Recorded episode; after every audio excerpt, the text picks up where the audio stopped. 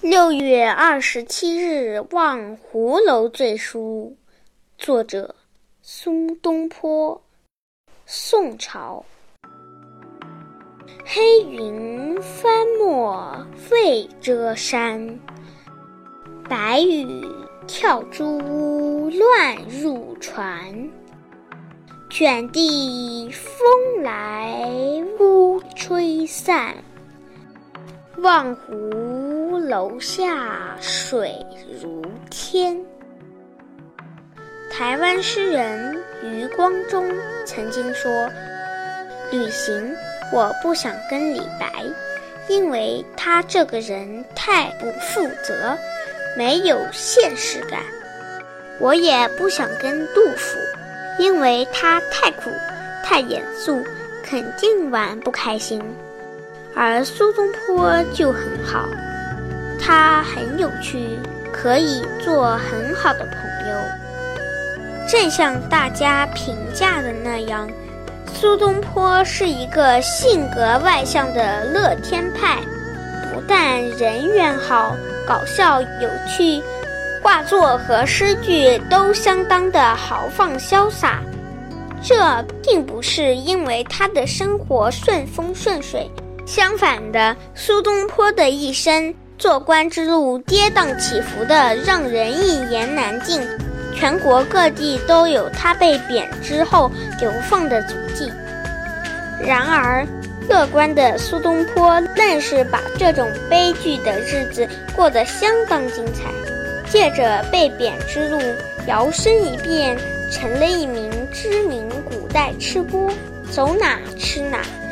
不但会吃能写，还开发出东坡肉、东坡饼、东坡肘子等等各种传奇菜肴，让人不由觉得苏东坡好像是一名被文学耽误的大厨。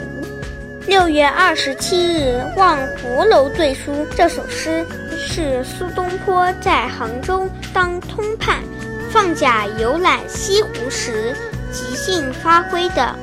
那时苏东坡坐在船上，船正好划到望湖楼下，忽见远处天上涌起来一片黑云，就像泼翻了一盆墨汁。半边天空霎时昏暗，这片黑云不偏不倚，直向湖上奔来。一眨眼间，便泼下一场倾盆大雨。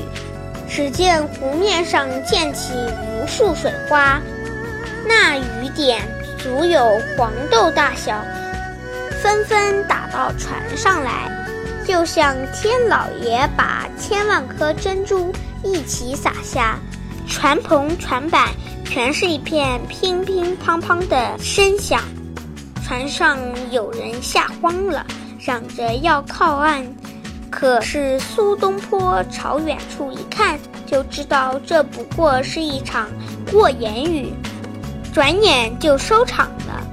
远处的群山依然映着阳光，全无半点雨。